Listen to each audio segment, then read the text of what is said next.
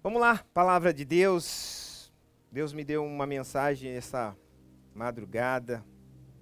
E é interessante que Deus sempre na madrugada ele eu tenho a semana inteira, eu fico meditando em algo, mas é na madrugada que ele me dá, na verdade, a mensagem. Eu estava nessa madrugada ele me deu essa mensagem, quero compartilhar com você. Livro do. A carta, desculpa, que Paulo escreve, pede para escrever a Gálatas, capítulo 4.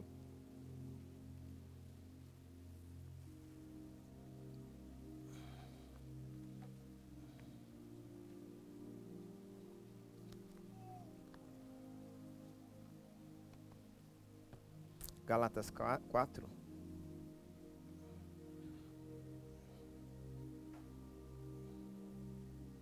Diz assim: capítulo 4, versículo 1, diz assim: Digo, pois, que todo tempo em que o herdeiro é menino, em nada difere do servo ou do escravo, ainda que seja senhor de todas as coisas.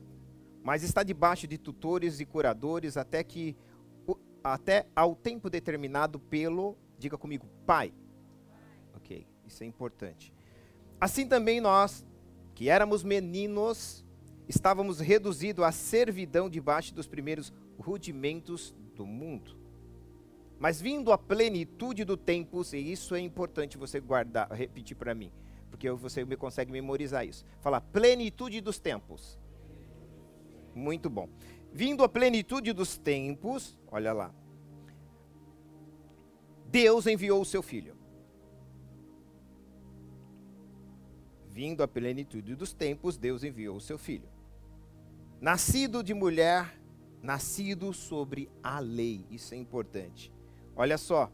Para remir os que estavam debaixo da lei, a fim de recebermos, e essa palavra-chave para a nossa mensagem, adoção de filhos. Diga, adoção de filhos. Perfeito. Agora, e por e porque sois filhos, Deus enviou no, aos nossos corações o espírito do o seu espírito, desculpa, ou melhor, Deus enviou aos nossos corações o espírito de seu filho, desculpa, de seu filho. Qual é o espírito do seu filho? O Espírito Santo. Que clama, Abba Pai.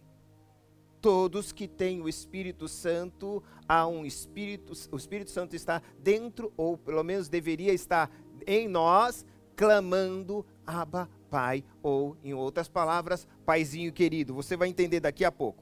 Assim que já não és mais servos ou escravo, mas filho. E se és filhos, és também herdeiro de Deus por causa de Cristo. Mas quando não conheceis a Deus, servieis aos que por natureza são deuses. Mas agora, conhecendo Deus, ou antes, sendo conhecidos de Deus, como tornais outra vez a esses rudimentos fracos e pobres, os quais de novo quereis servir? Guardais dias, meses e tempos e anos. Receio de vós que haja eu trabalhado em vão para convosco. Irmãos, rogo-vos que sejais como eu, porque também eu sou como vós. Nenhum mal me fizestes. E vós sabeis que primeiro vos anunciei o evangelho, estando ainda em fraqueza da carne. Não rejeitastes nem desprezastes isso que era uma tentação na minha carne, mas, ou melhor, antes me recebeste como um anjo de Deus, como Jesus Cristo mesmo, o qual é, logo, a vossa bem-aventurança porque vós, ou porque vos dou testemunho de que, se possível fora, arrancareis os olhos e, mus, e eu vos darei. Fiz-me, acaso, vosso inimigo, dizendo a verdade? E eles têm zelo por vós, não como convém, mas querem, querem desculpa, excluir-vos para que vós tenhais zelo por eles. É bom ser zeloso, mas sempre do bem e não somente quando estou presente convosco. filhinhos, por quem de novo sinto as dores de parto, até que Cristo seja formado em vós. Oremos, Pai, nós queremos te agradecer por tudo que já vivemos até esse momento. Nada que acontece aqui é por causa de alguém. É por causa de ti, Jesus. Nós te damos toda a glória, toda a honra, todo o crédito. O Senhor é digno de recebê-lo tudo.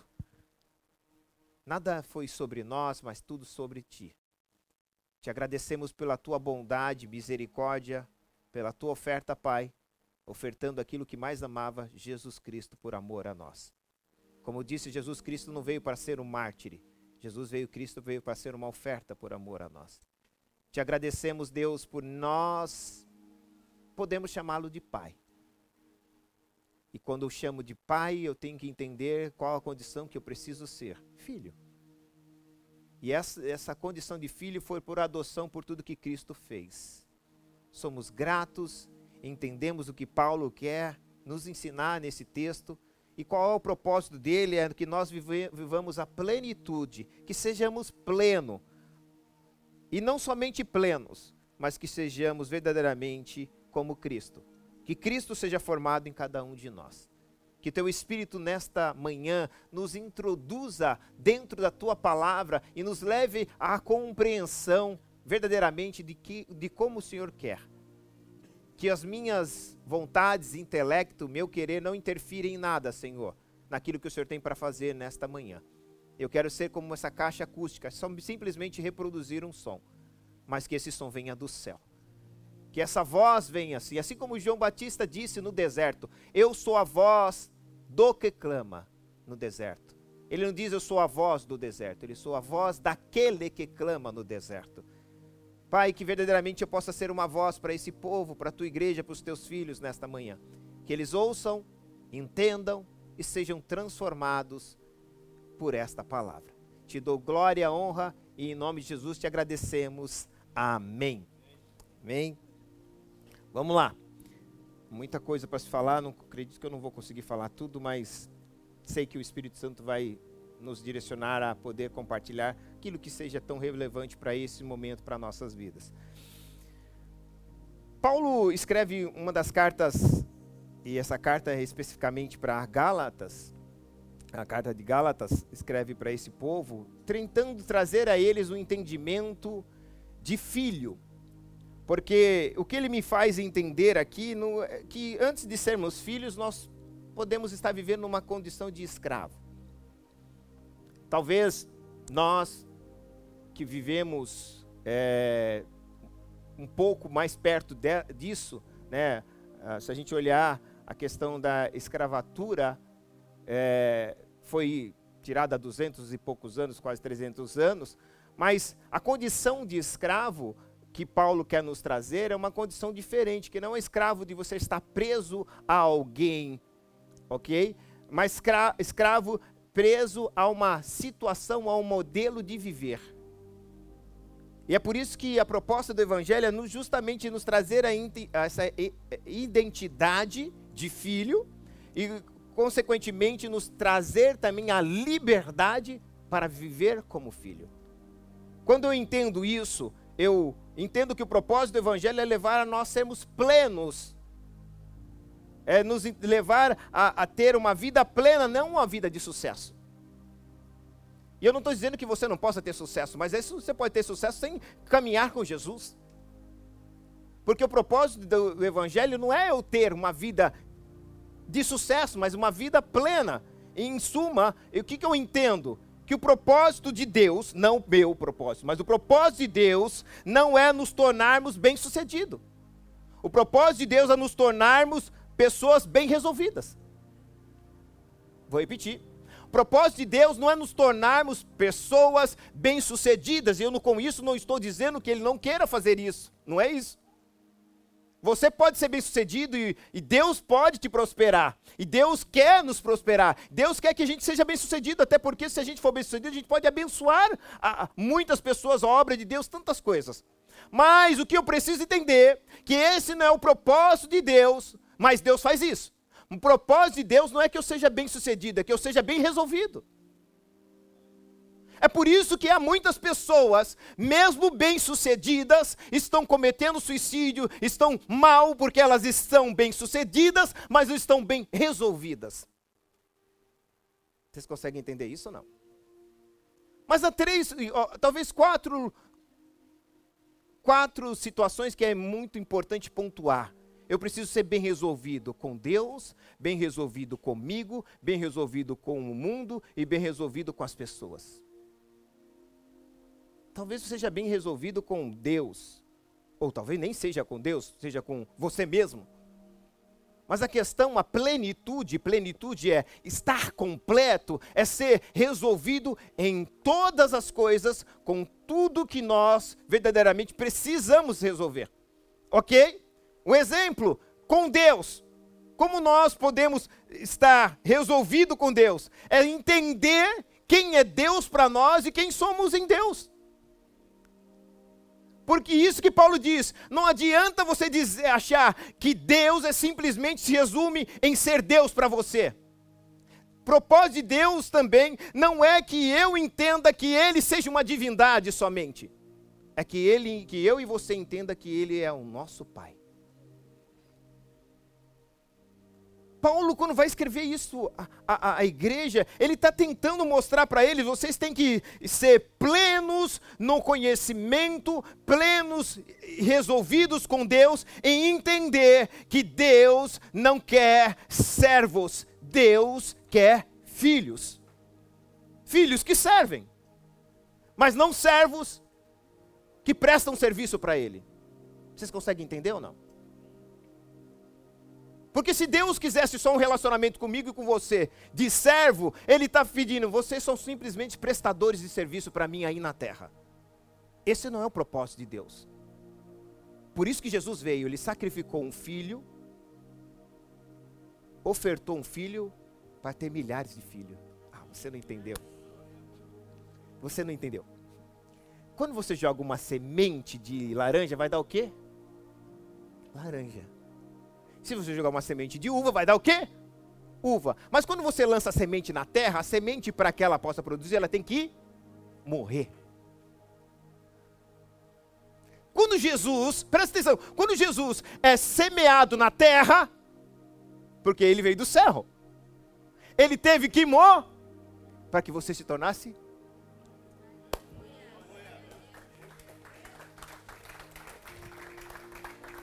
Se você entender isso, você está resolvido. Porque você agora não se aproxima de um Deus e com medo dele, que ele, talvez seja um Deus tirano, um Deus que está colocando um monte de imposições para mim. Não, ele quer que eu aprenda a reconhecê-lo como Pai. E como Pai, ele vai me dar os direcionamentos certos para que eu possa viver nessa vida. Eu preciso estar resolvido com Deus. E é isso que, que eu e você precisamos entender, que é o primeiro passo para a plenitude. É, Ele não é um devedor para nós também. Porque tem muita gente que fala assim, Deus é um devedor, eu não pedi para nascer. Na verdade, eu não sei nem o que eu estou fazendo aqui, porque nem pedi para nascer. Eu falei, é verdade. Tinha milhões de espermatozoides, você chegou primeiro. Não é mais fácil, irmão, não quero nascer, não, pode passar. Não era assim? Você não foi o espermatozoide que chegou primeiro? Então, às vezes a gente está falando, não quer nascer, mas será que não? Mas o que eu quero que você entenda, e esse é importante, quando você vem para o mundo, Deus não é devedor para nós. Para a gente olhar para Deus e falar assim: ó, Deus está me devendo algo. Na verdade, se Deus tivéssemos colocar Deus, Deus seria credor. Porque a dívida que nós temos é impagável porque ele sacrificou o seu filho para morrer no nosso lugar. E quando eu olho e eu aprendo isso, que Deus não é um devedor, quando Deus não faz as coisas, eu fico bem. Apesar das coisas não serem feitas, e é bom lembrá-los que Deus não vai deixar de fazer nada, porque um pai tem uma obrigação com o filho. Quando Deus ele se coloca na condição de pai, ele se amarrou na sua palavra. Vou repetir. Quando ele se coloca numa condição de pai, vocês não, vocês não podem talvez entender isso agora, mas o que eu quero que vocês entendam, quando ele se coloca numa condição de pai, ele se comprometeu-se conosco. E por que eu estou dizendo isso? Para que você possa entender quem é você. Que você saiba, saiba quem é Ele e o que Ele quer fazer por mim e por você. Às vezes, é, mas eu, de, eu quero que Deus faça, mas eu, a questão é querer é uma coisa, se deixar que Ele faça é outra coisa. Sim ou não? Eu preciso me colocar em uma condição. Por exemplo, vou dar um exemplo. Ele pode ser seu pai. Aqui. Ou você pode ser seu pai a 10 mil quilômetros de distância. Sim ou não? Se ele tem filhos que estão aqui e os filhos que estão 10 mil, 10, é, mil metros, ou 10, quilômetros, 10 mil quilômetros de distância daqui, tudo que o pai tem, o filho que está a 10 mil quilômetros de distância, tá, é, é dele? É. Só que ele desfruta. Por quê? Está longe. A questão não é se você também só é filho, é questão se você está perto.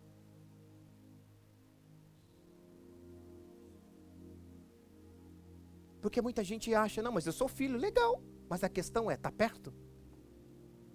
Porque o pai, ele quer que os filhos estejam perto e tudo que é meu é seu. Foi isso que a, a, a parábola do filho pródigo, o filho pródigo falou, mas o senhor não matou nem, não deu para mim nem sequer algo aqui. Falou, filho, tudo que é meu é teu.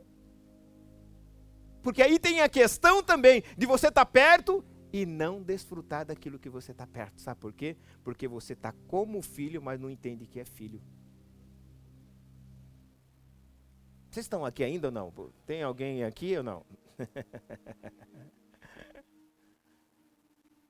Resolvidos com Deus, nós precisamos entender isso. E, e, Deus ele tem uma responsabilidade, porque se a gente pegar em João capítulo 1, 12, e eu vou provar isso para você biblicamente, que o propósito de Deus é nos fazer filhos.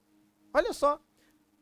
João 1,12 diz assim: Mas todos quantos receberam, receberam a Cristo, deu-lhes o poder de serem feitos filhos de Deus, os, qual os, qual, os quais, ou aos que creem em seu nome.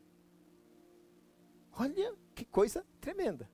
Receber a Cristo recebe um poder de ser feito filhos de Deus. Isso para mim é algo extraordinário, porque um relacionamento de um senhor e um servo é um relacionamento distante de prestação de serviço.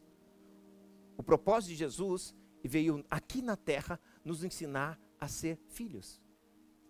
Porque é um relacionamento eterno. Servo e senhor é tempo, pode ser temporário. Sim ou não? Mas relacionamento de pai e filho é eterno.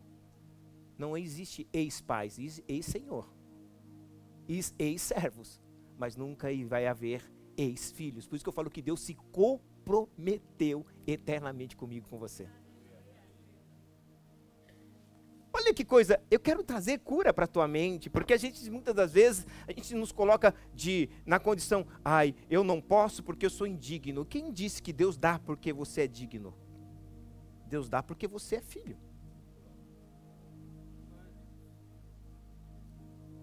Se você acha que é por sua dignidade, logo para que Jesus veio? Eu anulo todo o sacrifício de Cristo, porque Cristo veio ser uma oferta, porque eu era incapaz de sustentar aquilo que Deus exigia de mim. Então, sabendo que Deus sabia que eu não poderia assumir qualquer responsabilidade para eu manter-me na existência, e viver eternamente com Ele, Ele enviou o seu Filho para me ensinar. O grande problema das pessoas é é achar que o ensino de Jesus está na morte. O ensino de Jesus, o maior ensino de Jesus está na sua vida, não na sua morte. Só que nós nos sensibilizamos com a sua morte, nos compadecemos com a sua morte, nós olhamos só para a cruz, eu não estou dizendo que seja errado isso. Mas estou dizendo, e os 33 anos de vida que ele viveu? A cruz só foi três horas. 30 anos de vida, 3 anos de ministério para suportar 3 horas de cruz. Vou repetir. 33 anos ele viveu, mais 30 anos de vida para viver 3 anos de ministério para suportar 3 horas de cruz. 30 anos de vida ele queria nos ensinar a como ser gente, a como nós devemos, como de fato nós devemos e deveríamos viver. E esse é o entendimento, porque se eu não consigo entender isso, a gente vai ter muito problema, porque a gente vai se sensibilizar com a morte dele, muito maravilhoso isso, todo o seu sacrifício, glória a Deus por isso, tudo que ele passou por nós, hum, glória a Deus, mas será que é só isso? Será que verdadeiramente ele quis nos mostrar somente isso, ou ele quis mostrar como a gente deveria ver, vê-lo, ou como nós deveríamos viver? Porque se ele me ensina, e o propósito do evangelho é me ensinar a ser filho, logo a morte não me ensina a ser filho.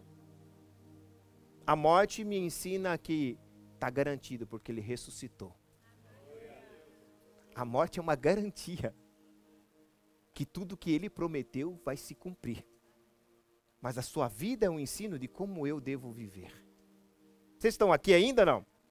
Por isso que agora o desafio de Deus é nos fazer conhecê-lo como Pai e não simplesmente fazer de nós prestadores de serviço para Ele aqui na terra.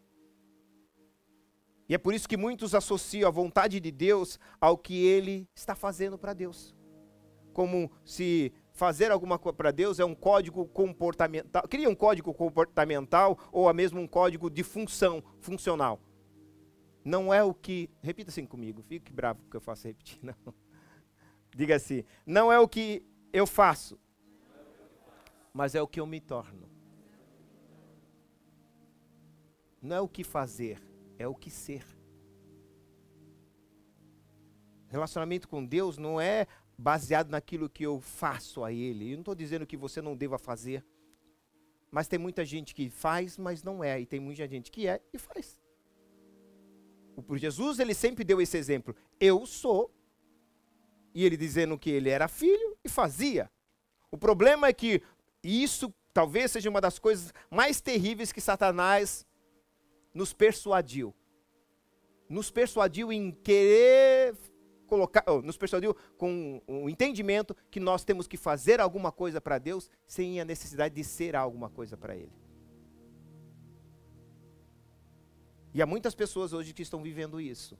Não digo aqui, é só longe daqui. Bem longe daqui.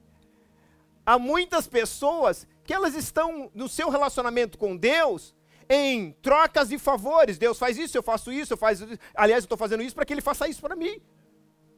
Isso não é relacionamento de pai e filho.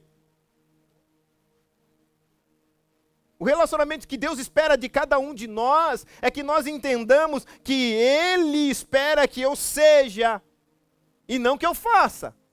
O fazer é importante, mas o fazer não vem antes do ser, só no dicionário. Porque o fazer começa com F e o ser começa com S. Mas no reino de Deus, não. No reino de Deus, ser vem primeiro para fazer. Por isso que o propósito de Jesus era andar com os discípulos, fazendo com que eles aprendam a ser, para depois que eles possam fazer. Porque senão nós vamos estar em um ativismo, ativismo espiritual, ativismo ministerial, ok? Para Deus, muito bom isso, é legal, a gente está fazendo, mas a grande pergunta é: e o que tô, em quem eu estou me tornando? Quem é? A maior prova disso é que Jesus, olha só que vocês vão ver isso, que eu estou falando isso, você vai ver que eu provo isso. Felipe chega para diante de Jesus e fala: Jesus, me mostra, nos mostra o Pai e nos basta. Jesus falou assim: ah, ah, ah, Felipe, quanto tempo você está comigo? Quem vê a mim, vê o Pai. Olha o que está dizendo: quem vê a mim, vê o Pai. Ele não disse: quem vê eu fazendo as coisas, vê o Pai. Quem vê a mim, vê o Pai, porque eu estou me tornando semelhante ao meu Pai. Porque o propósito do filho é olhar, espelhar o pai e ver um pai, alguma referência, para que ele possa ser como ele. Por isso que o maior legado meu, e eu sempre disse isso, já falei isso numa pregação, não é o que eu vou deixar de valores para meus filhos, é o legado que eu vou deixar para ele. Pais hoje estão preocupados em deixar riquezas, não tem nada errado quanto a isso, ok? Não tem nada de errado quanto a isso. Mas se você só deixa riquezas, você vai criar filhos corruptos. Porque se eu não saber deixar legado para ele, como ele tem que lidar com a vida, como ele tem que lidar com as adversidades, como ele tem que lidar com as dificuldades, nós facilitamos tudo para os nossos filhos, achando que facilidade para eles vão se tornar fracos. Não. Tempos difíceis tornam homens fracos, tempos fáceis tornam homens. Oh, tempos difíceis tornam homens fortes, tempos fáceis tornam homens fracos. Quando nós queremos facilitar, a gente não está sendo pai. Porque Deus é pai, sim ou não? Qual o pai aqui que, é, que acha que é melhor do que Deus? Levante a mão. Não sei, de repente pode achar, irmão. Nesse mundo que a gente está vivendo, eu não me surpreendo com nada. Ninguém, né? Maravilha, nem eu me acho. Eternamente longe disso. Mas, ó, o que, que eu quero dizer com isso? Se Deus é muito melhor que eu, Deus permite que eu passe por sofrimento? Deus diz para mim só sim? Deus também diz não. Tem muito pai que ele acha que se ele falar não para tudo para o filho, o filho não vai amar ele. Você não está aqui para o seu filho te amar, você está aqui para dar direção para o seu filho. Amor não se conquista dando. Amor se conquista sendo referência, sendo proteção, sendo alicerce, sendo presente no momento que ele precisa. Vocês estão aqui ou não? Eu tenho que correr. E o diabo veio nos seduzir a sermos a imagem de Deus. Todo mundo quer ser como Deus, perfeito, poderoso. Sim ou não? Quer nos colocar na condição de Deus. Ó, eu nem preciso de Deus, já sou como Deus, já resolvo todos os meus problemas. Se der errado, eu falo, Senhor, dá uma força.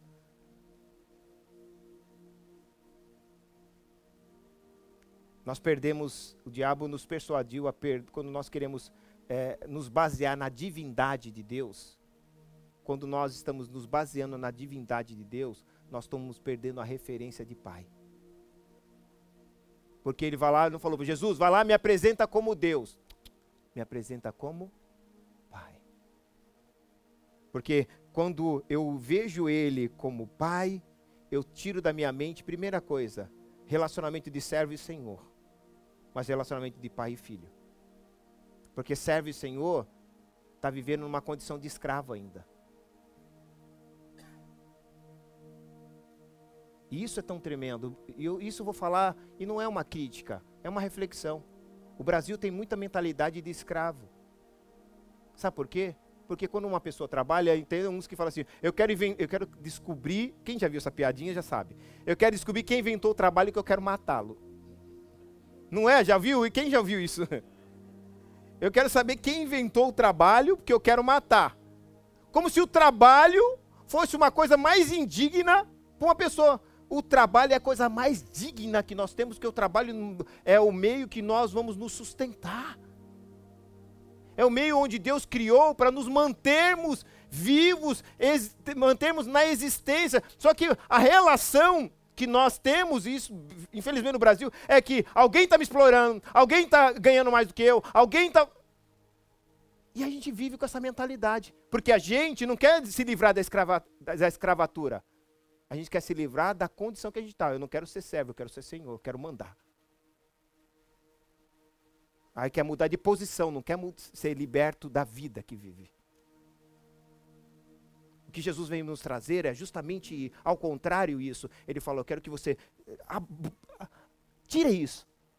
Venha abolir isso da sua vida, venha tirar isso da sua vida. E agora viva uma condição de vida totalmente diferente de um relacionamento de pai e filho. E quando você não vive uma condição de pai e filho, você vive uma condição de quê? Servo e tudo que você faz é para ser reconhecido. tudo que eu e você fizermos, nós estamos fazendo para ser reconhecido, reconhecido pelos homens, reconhecido pelas pessoas, reconhecido pelo, pelo, pelo Pai, é reconhecido por Deus. E Deus não te chamou para ser reconhecido. Deus chamou para você ser conhecido como filho amado. Diga assim: Deus não me chamou para ser reconhecido pelas minhas obras. Deus me chamou para ser conhecido pela minha paternidade. Quem vê a mim, vê o Pai. Está vendo como isso muda tudo? Resolvido com Deus. Isso é uma coisa muito importante. Deixa eu só ler um texto aqui que é importante, Gálatas, rapidinho. É Gálatas, não, desculpa, Mateus 7, 21. Tem tudo a ver com o que a gente está falando aqui. Mateus 7, 21.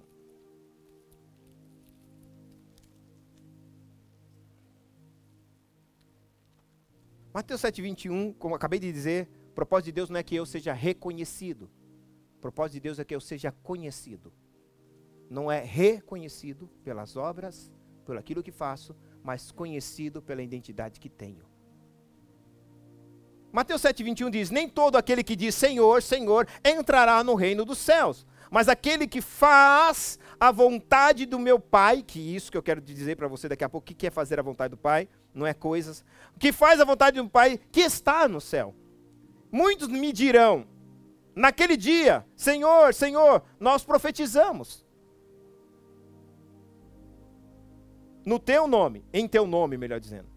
Em teu nome nós expulsamos demônios. Em teu nome nós fizemos maravilhas. Sabe que é dom de maravilha? É uma pessoa que tem um braço curto e ele orar e o braço dele crescer.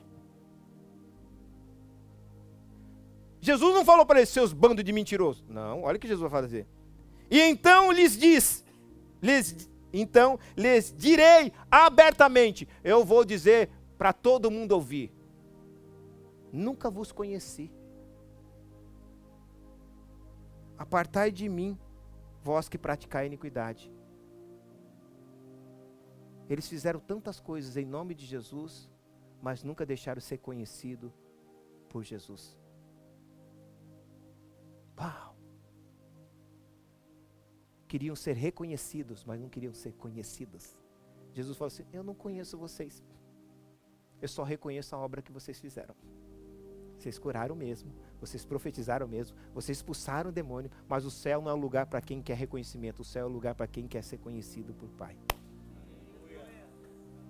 Aplauda-se, ele merece.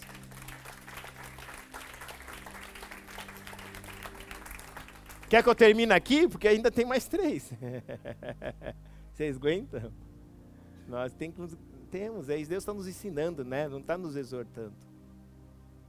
Amém? Olha só.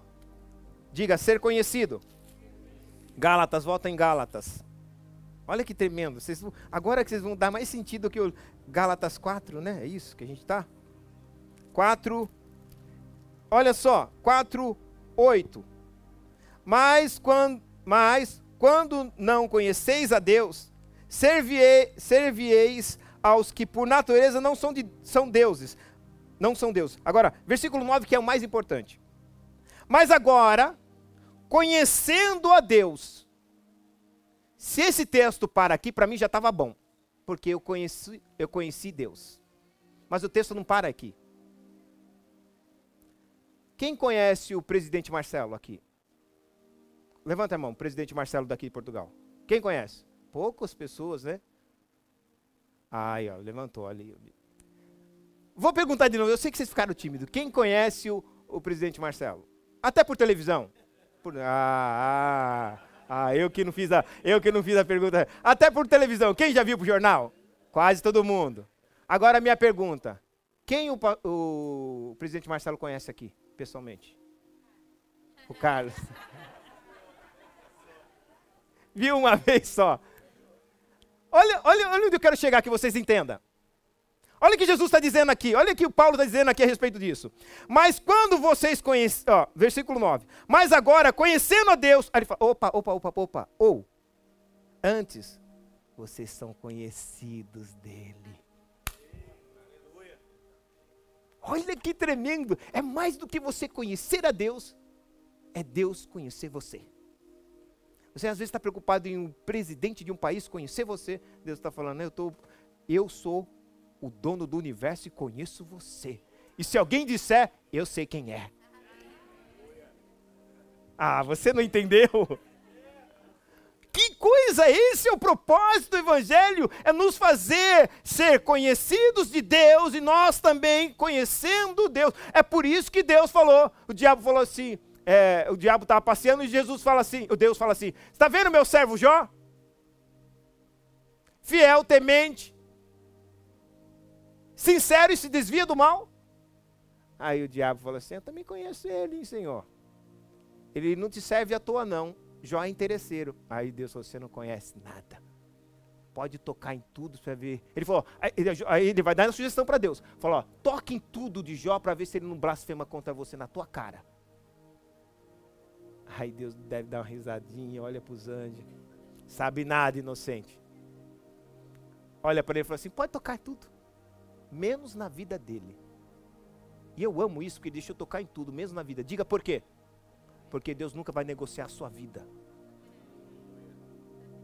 Para ninguém dizer, ah, eu não tive oportunidade, Deus negociou minha vida. Não, a vida é sua, você faz dela o que você quiser. Mas amanhã você nunca vai dizer para Deus, a culpa foi de Deus, porque você que negociou. Com quem você quer viver a eternidade, com quem você quer viver aqui na terra. E Espírito Santo, falei que ia ficar ruim.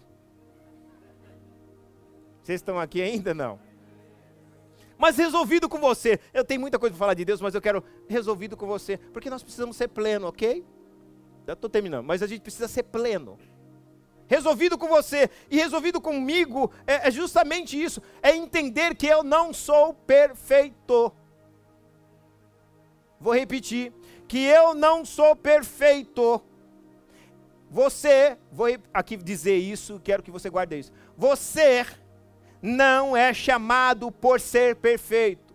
Vou repetir. Você não é chamado por ser perfeito, mas para ser perfeito. Isso muda tudo. Não é por ser perfeito, mas para ser perfeito. E isso me faz entender, e, é, agora é, é, ser resolvido comigo, é entender que pra, para eu ser perfeito, essa obra não é minha, essa obra é de quem? Do Espírito Santo de Deus. Filipenses fala sobre isso. Aquele que começou a boa obra em mim, quem começou? O Espírito Santo, é fiel para aperfeiçoar, me tornar perfeito até os dias de Jesus Cristo. Sabe o Satanás persuadiu você e eu? Vocês têm que ser perfeitos, porque senão Deus não aceita você. Deus nos, Deus nos propôs é você não precisa ser perfeito, você precisa ser obediente. Diferente de ser perfeito. Porque quando a gente está em busca de, de, uma perfeição, a gente está ignorando a obediência que ele que tem a, respeito da nossa palavra. É por isso que Jesus diz, a Bíblia diz, melhor dizendo, anda no meu caminho e ser perfeito. Ele diz, seja perfeito para andar, ande para se tornar. Amém? Então, quando eu estou resolvido comigo, e isso é muito importante, eu sei, entendo que a obra que Ele está fazendo em mim é uma obra de aperfeiçoamento por meio do Espírito Santo, e que nos, nos compete só ser obedientes àquilo que o Pai nos orienta. E não deixar que Satanás nos venha nos persuadir a sermos, pelas nossas próprias forças, perfeito. E com isso ignorar a obediência a Ele. Nós estamos buscando aprovação pela perfeição que somos e não por obediência que temos. O que Deus nos ensina, isso através do profeta Samuel. Quando ele diz: Samuel, é melhor obedecer do que sacrificar. Olha que tremendo. É melhor obedecer, Samuel, do que sacrificar. Por quê? Mas, pastor, mas é, é, eu vou falhar. Todos nós vamos falhar. Só que a gente não falha porque a gente quer, a gente falha porque se tornou um acidente em nós. Um acidente no percurso da nossa caminhada com Deus.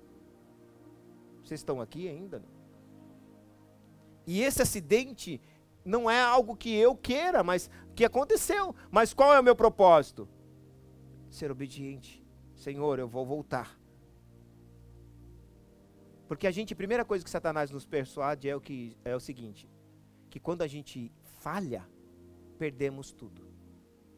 Olha que Paulo escreve à igreja, 2 Timóteo, capítulo 2, versículo 3, a carta.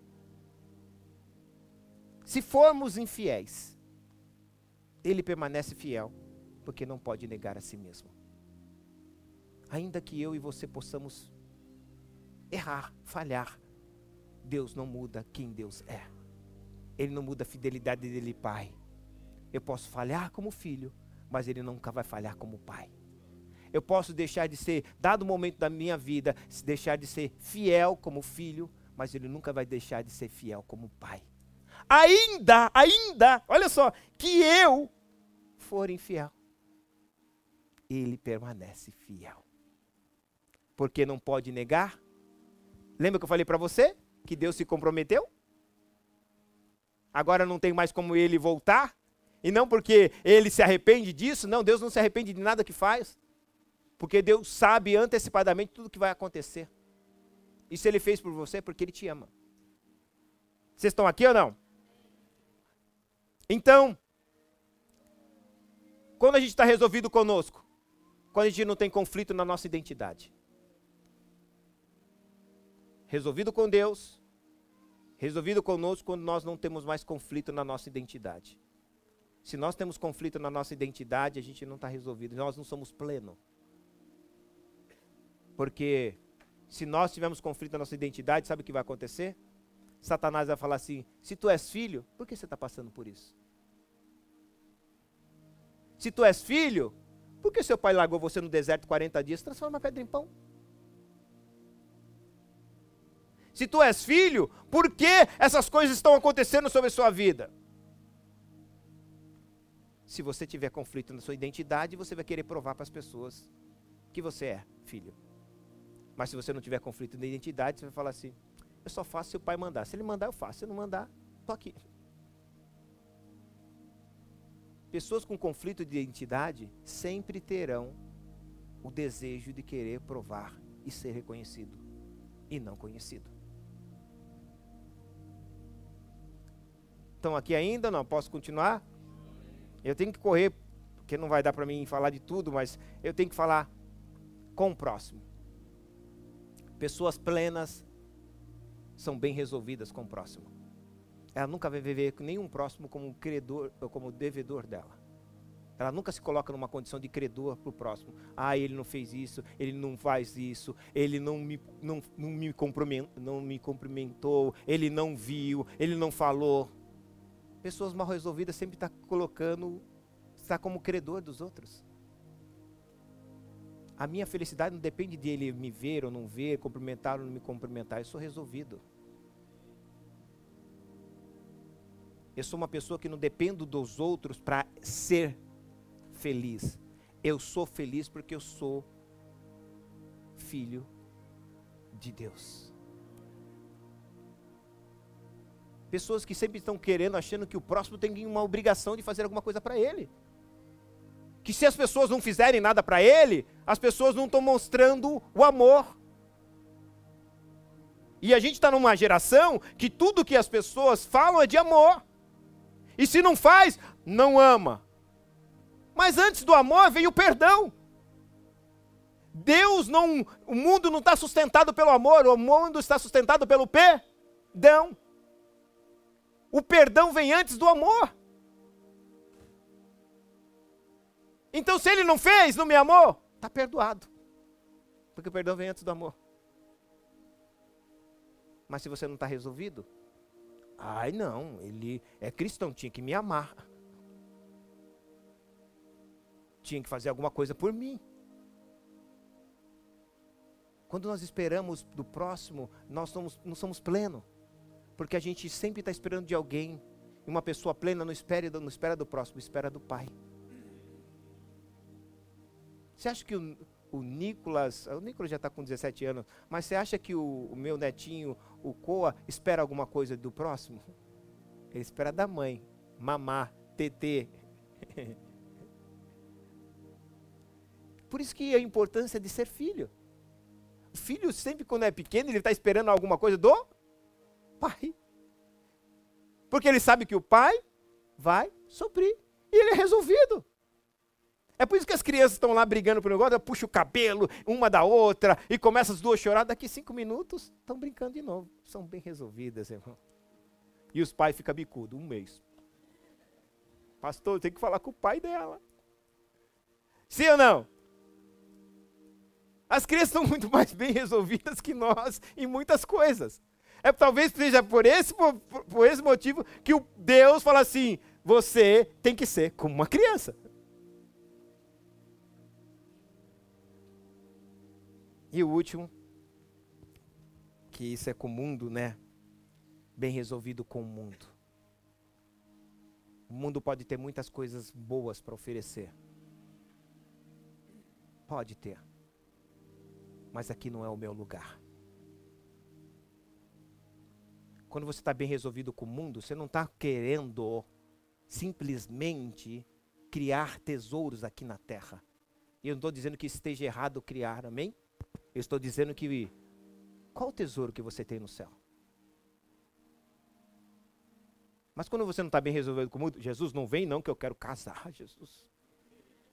Quero terminar a universidade, quero comprar minha casa aqui. Dá um, pelo menos mais cinco anos, Jesus. Pessoas que não estão resolvidas com o mundo.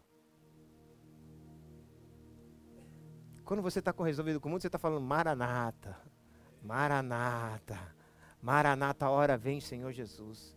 Pessoas que não estão resolvidas com o mundo estão tá com medo de morrer. Porque ele acha que o mundo é melhor que os céus. E a Bíblia diz: aquele que não subiu nem no teu coração, nem você imaginou, você não pensou, nem subiu no coração, é o que Deus tem preparado para vocês. Deus pega aquilo que é mais precioso aqui na terra e fala assim: ó, vai ser pavimento do chão, lá no céu. Você vai pisar. Mas a gente ainda é persuadido pelo inimigo em achar que as coisas do mundo são melhores que as coisas de Deus. Não está resolvido com as coisas do mundo. E todo momento ele está em busca de. A, a, a, ne... Deixa eu falar, Espírito Santo, não vou falar. Eu sei que você quer que eu fale isso. Pessoas mal resolvidas com, com, com o mundo negocia as coisas do mundo com as coisas de Deus. Chegaram para Jesus e falaram: Jesus, é lícito pagar imposto? Jesus falou assim: dá moeda.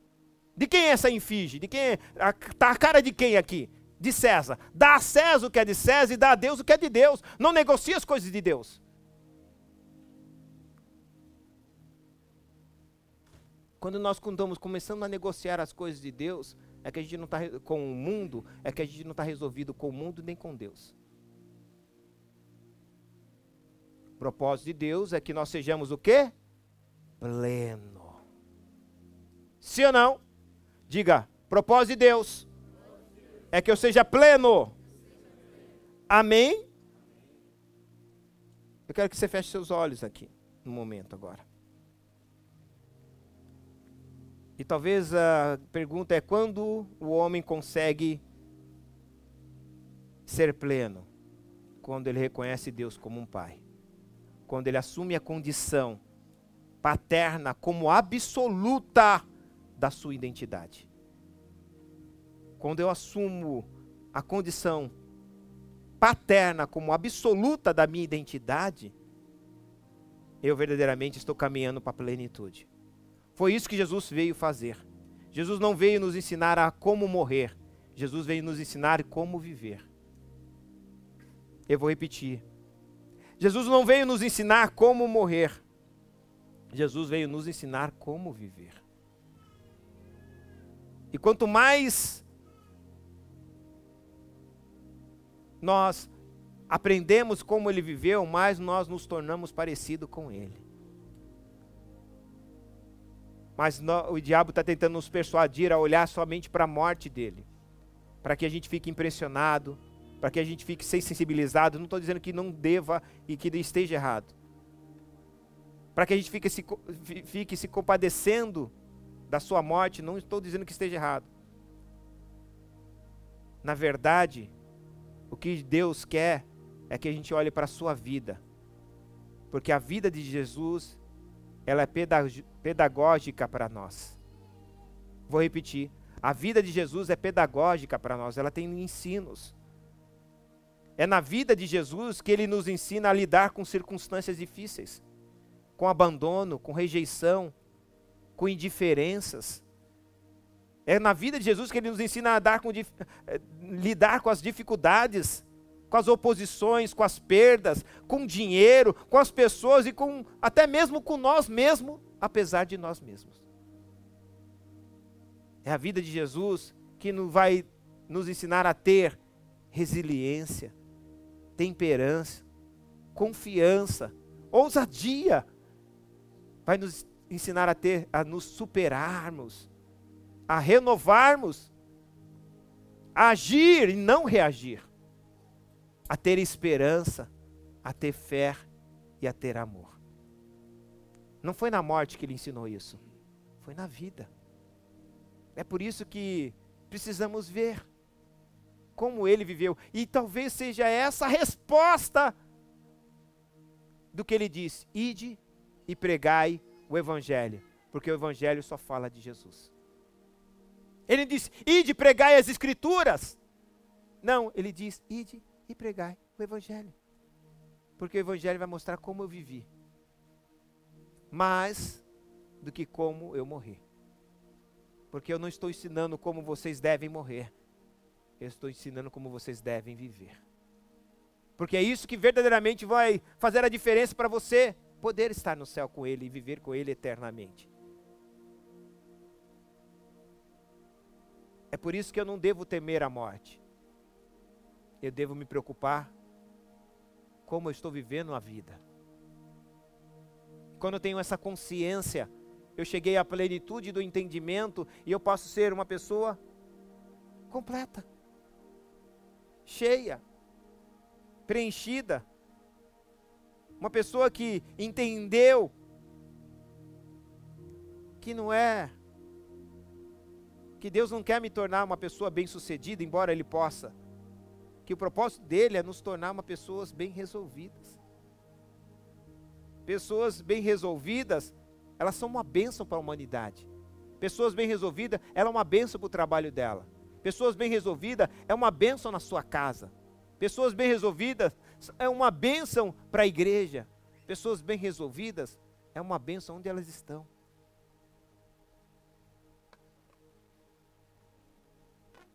Porque elas são completas, elas são preenchidas. É por isso que o salmista diz no Salmo 23: O Senhor é o meu pastor e de nada tenho falta, eu sou completo. De nada tenho falta. Davi era um cara totalmente totalmente completo, preenchido. Ele era resolvido resolvido ao ponto de dizer nesse mesmo capítulo, do, do mesmo levo livro de Salmo 23, ainda que eu ande pelo vale da sombra da morte, não temerei, porque tu estás comigo. Só uma fala de alguém muito resolvido. E ele diz que a tua vara e o teu cajado me consola pessoa muito resolvida. Ele não está buscando consolo em um namoro, ele não está buscando consolo em um relacionamento, ele não está buscando consolo em uma relação. Ele está buscando consolo naquele que é o Pai. Ele não está buscando consolo em exercer o seu ministério, exercer o seu chamado, não. Ele está buscando consolo. Por isso que Davi, talvez, não creio que não seja só por causa disso, mas também por causa disso, era um homem conhecido segundo o coração de Deus. Deus não tem conflitos. Eu não estou dizendo que Deus quer que eu perca a minha humanidade. Não. Nós, como os humanos, às vezes temos medo, sim. Temos momentos de insegurança. Temos momentos, sim, de incerteza. Mas a nossa identidade está presa a Deus.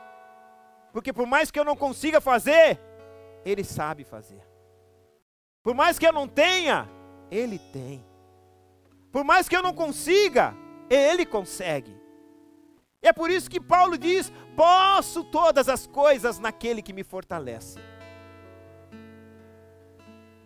E o próprio Paulo vai dizer: O meu Deus, segundo as suas riquezas, suprirá todas as nossas necessidades em Cristo Jesus. E se ele nos supriu, é porque ele tem nos, algo para nos ensinar. Mas como pai, ele nunca deixará de fazer a sua responsabilidade. Deus está amarrado à sua identidade de pai. Talvez o que precisa é eu me colocar numa condição de filho. Não um filho distante, a 10 mil quilômetros de distância, mas um filho que está caminhando perto. Que o pai sabe. O pai sabe das suas e das minhas necessidades. Mas ele nos chama para perto. Nos chama para um relacionamento de intimidade. Ele nos chama para vivermos uma vida não por aquilo que fazemos, mas pela intimidade que temos com Ele.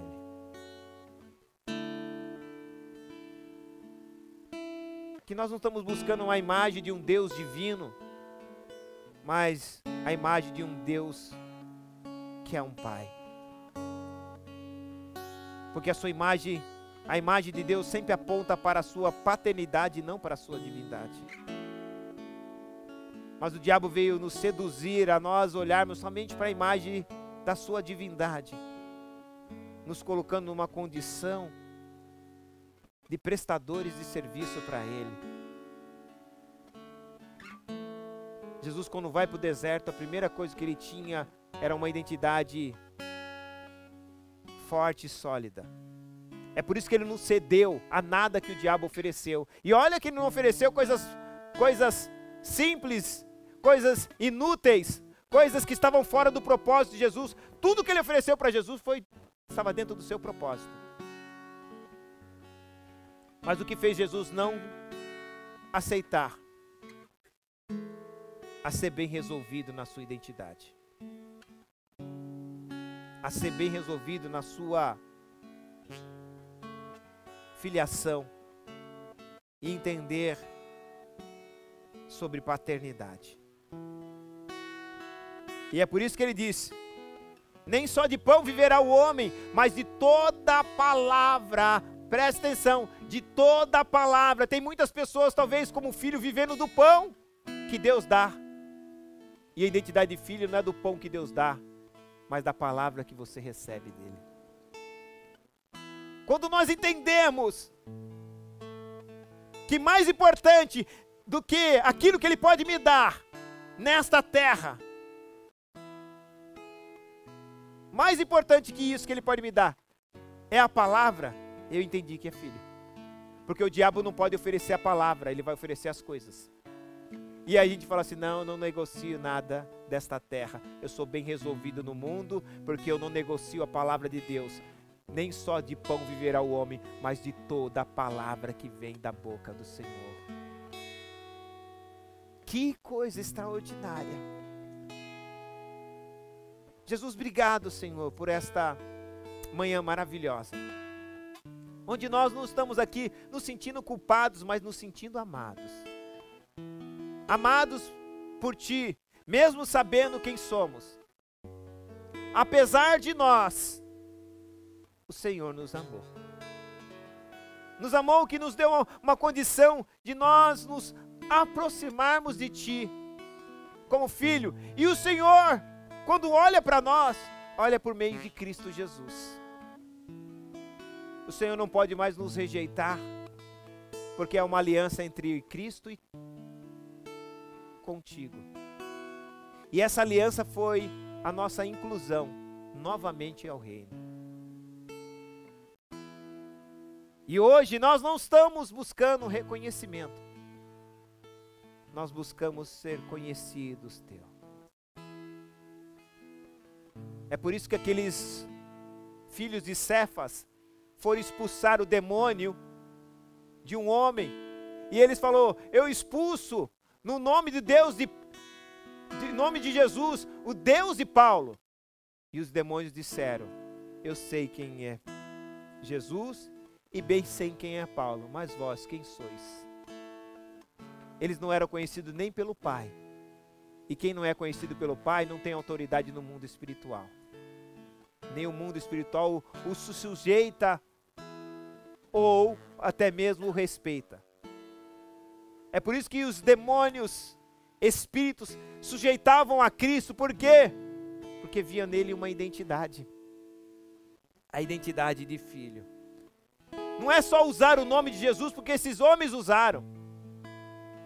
Não é só saber os métodos e os meios que deve ser feito para expulsar, porque eles fizeram. é ter uma identidade. Saber quem eu sou. É ser conhecido teu e conhecer a ti. Eu quero fazer duas orações aqui nesta manhã. A primeira é para você que talvez esteja nos visitando pela primeira vez e ainda não entregou a sua vida para Jesus, ou até mesmo você que esteja afastado e queira se reconciliar com Ele. Ele quer novamente poder te ver como filha. Aliás, ele nunca deixou de te ver como filha, como filho.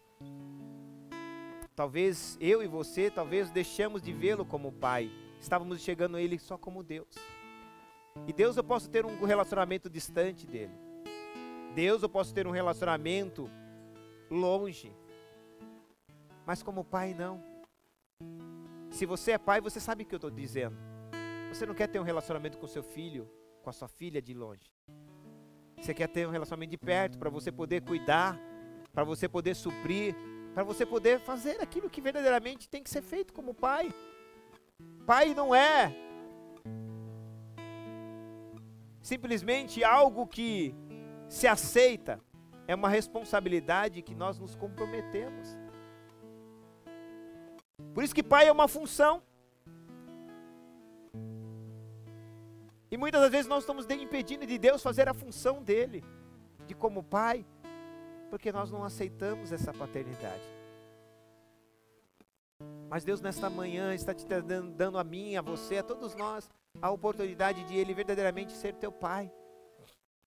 Mais do que um relacionamento como Deus, ser seu pai.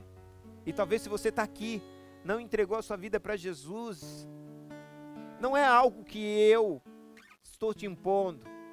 Não é algo que eu estou te apelando, não, não é apelo. Deus não tem necessidade, Deus não é um ser depressivo para estar tá apelando pela nossa filiação. Tampouco ele é um político que está apelando pelo nosso voto. Ele é um pai que está te fazendo um convite. Deixa ser o teu pai. Deixa eu conduzir a tua vida, deixa eu te dar direção, deixa eu te levar para caminhos que você jamais poderia ir com as suas próprias pernas, com o teu próprio entendimento, com os seus próprios recursos. Se você está aqui, eu queria que a igreja curvasse sua cabeça, que você levantasse sua mão no teu lugar como um sinal. Eu quero entregar a minha vida para Jesus, eu quero viver um tempo novo. Talvez você esteja afastado e também isso serve para você e para mim. E se você está aqui, eu quero que você faça essa oração comigo. Senhor Jesus, Senhor Jesus eu te agradeço. Eu te agradeço por me fazer entender nesta manhã. Por me fazer entender nesta manhã. Qual é o meu papel? Qual é o meu papel? E? Qual é o teu papel? Obrigado, Jesus. Obrigado, Jesus. Eu não eu entendo que eu não sou digno disso. Eu entendo que não sou digno disso. Mas também entendo. Mas também entendo que não é por dignidade. Que não é por dignidade. Mas por tua graça e bondade. Mas por tua graça e bondade. Graça e bondade que me alcança. Graça e bondade que me alcança. Nesta manhã. Nesta manhã. Me fazendo rever. Me fazendo rever. A minha vida. A minha vida. A maneira de como eu vivo. A maneira de como eu vivo. E como estava vivendo. Pai, nesta manhã, Pai, nesta manhã, eu entrego a minha vida eu entrego a minha vida diante do teu altar. diante do teu altar. Toma a minha vida Toma minha vida e dê a sua para mim. e dê a sua para mim. Eu quero viver a sua vida, Eu quero viver a sua vida. porque eu quero ser uma pessoa plena, Porque eu quero ser uma pessoa completa, plena, completa, resolvida. resolvida. E uma pessoa resolvida, E uma pessoa resolvida. ela é bênção onde ela estiver. Ela é bênção onde estiver. Ela, onde ela chegar, Onde ela traz harmonia. Ela traz harmonia. Mas uma pessoa mal resolvida, É uma pessoa mal onde resolvida. ela chega, Onde ela, ela chega, traz desarmonia. ela traz desarmonia. E eu quero, em nome de Jesus, te pedir, Jesus, te pedir, Jesus. eu desejo Eu desejo ser pleno, ser pleno, conhecido teu. conhecido teu. Eu sempre busquei reconhecimentos. Eu sempre busquei reconhecimento. O mundo O mundo busca busca a levar as pessoas a levar as pessoas a buscar reconhecimento. a buscar reconhecimento. Mas hoje eu aprendi hoje eu aprendi que eu preciso ser conhecido. eu preciso ser conhecido. Eu sou conhecido, Senhor. Eu sou conhecido Teu. Teu. O Senhor diz, O Senhor o diz, Senhor me ensinou, Senhor me ensinou, mas eu quero te conhecer. mas eu quero te conhecer. E que nesta manhã, E que nessa manhã todas as barreiras, todas as barreiras, todos os impedimentos todos os impedimentos que foram levantados que foram levantados pelo mundo, pelo mundo, por pessoas por pessoas que me lideraram, que me lideraram, pessoas pessoas que cuidaram de mim, que cuidaram de mim, barreiras que foram levantadas barreiras por mim mesmo, pelas minhas insatisfações, faltas de reali- realizações ou cobranças indevidas. Eu declaro hoje, Jesus, eu abro mão de tudo isso, porque eu quero ser pleno em Ti. Que Teu Espírito Santo, teu Espírito Santo, aquele que já começou uma boa obra em mim, termine essa obra. Até os dias de Jesus Cristo. Jesus Cristo. Eu nasci Eu nasci para viver para viver com a Tua direção. com a tua direção. Eu não nasci Eu não nasci para viver perdido sem direção. viver perdido sem direção. Por isso, Pai, Por isso, Pai, eu entendo que a vida eu entendo que a vida é um tempo de oportunidade, é um tempo de oportunidade que eu estou decidindo que eu estou decidindo onde vou passar a minha eternidade. onde vou passar a minha eternidade. Aleluia. Amém. Pai, eu quero agradecer por essas vidas que fizeram essa oração. Por elas entregarem verdadeiramente as suas vidas a Jesus Cristo. Outras reconciliando a sua vida a Jesus. Que eles, elas aprendam, Senhor, o valor da renúncia, da obediência. O mundo nos cobra perfeição. E é por isso que o jugo é muito, é muito pesado, o fardo é muito pesado. Mas o Senhor nos diz: Vinde a mim, todos vós que estáis cansados e sobrecarregados, que eu vos aliviarei. O Senhor quer nos aliviar desse fardo, desse cansaço, de tentar mostrar que somos perfeitos e nós sabemos no fundo, no fundo, que nós não somos. O fardo da perfeição, perfeição na maneira de falar, perfeição no corpo, perfeição, Senhor, na maneira de realizar as coisas. O mundo põe um fardo muito pesado, mas o Senhor nos diz que vende a mim todos vós que estáis cansados e sobrecarregados, que eu vos aliviarei. Tomai o meu fardo que é leve, o meu jugo é suave.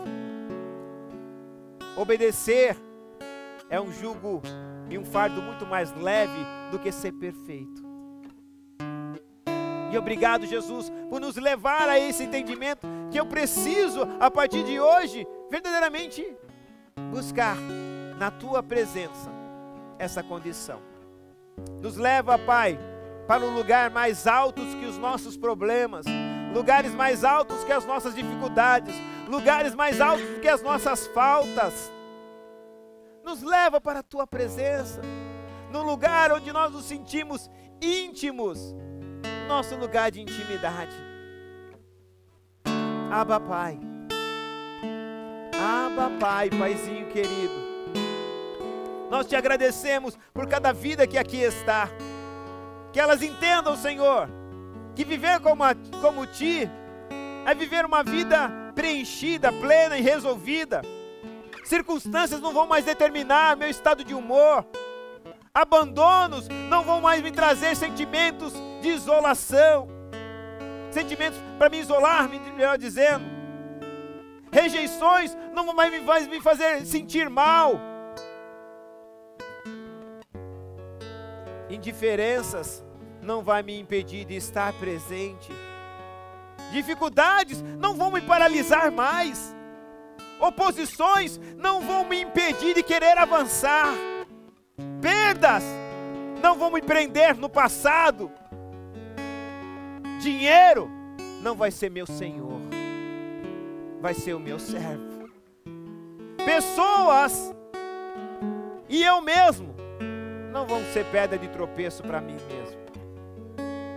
Porque eu vou ter a vida que Cristo quer me ensinar.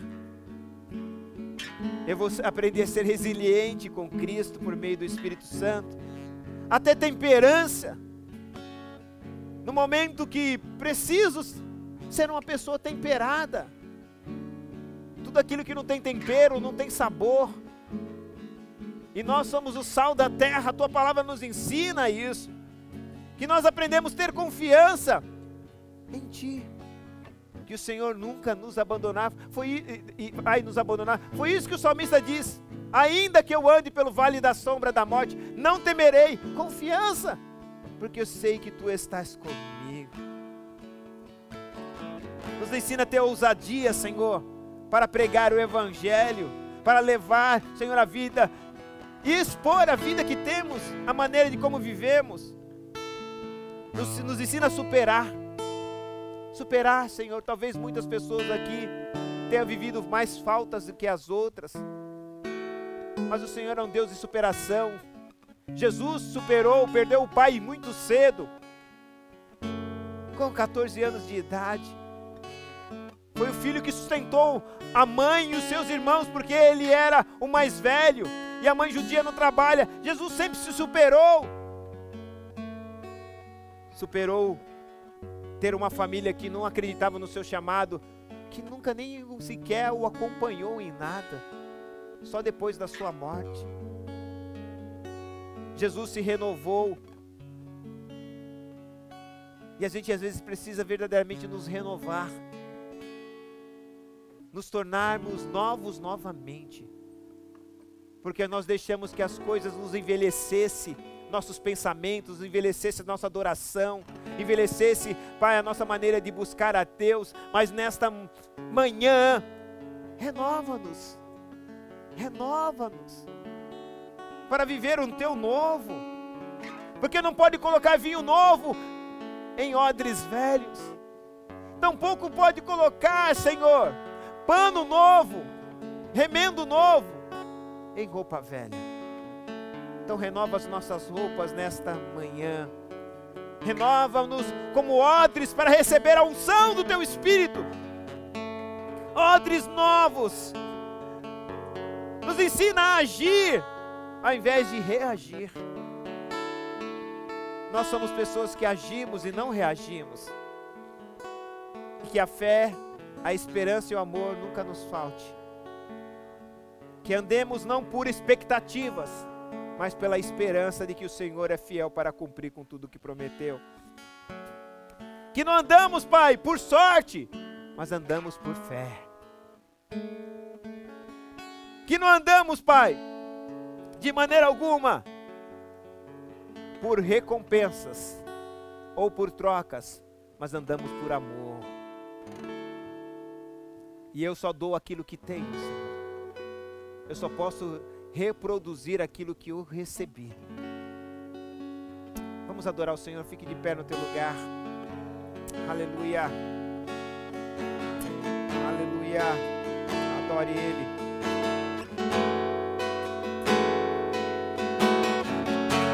Obrigado, Jesus.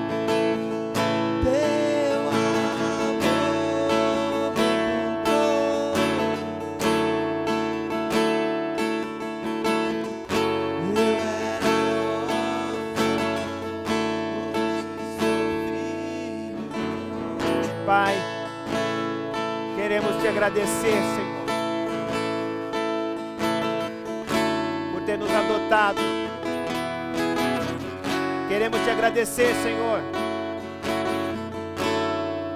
por fazer o papel de pai. Talvez muitos de nós não tivemos boa referência de pai. Talvez muitos de nós não tivemos nem o nosso pai. Ainda que vivo, mas ele nunca foi presente. Talvez as nossas más experiências com o pai é o que mais nos impediu a nos relacionarmos contigo como pai. Mas hoje eu acredito pelo Espírito Santo e por meio da tua palavra que nós estamos livres disso. Nós entendemos o que é um pai. Nós nos deixaremos nos relacionar como pai e filho. Ainda que a, a minha má experiência aqui na terra tenha me prejudicado, Senhor. Mas eu perdoo meus pais por eles não saberem como fazer. Porque talvez eles tenham recebido isso, talvez até pior do que isso. E eu não os culpo, porque eu sou uma pessoa bem resolvida, porque eu sei que o Senhor não me deixou órfão. Eu sei que em Ti eu posso ter a paternidade que eu nunca tive na minha vida. Que em Ti eu posso dizer: Pai, me ajuda. Pai, me supre. Pai, me chama os teus braços.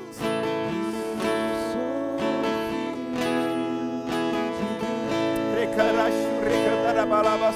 Eu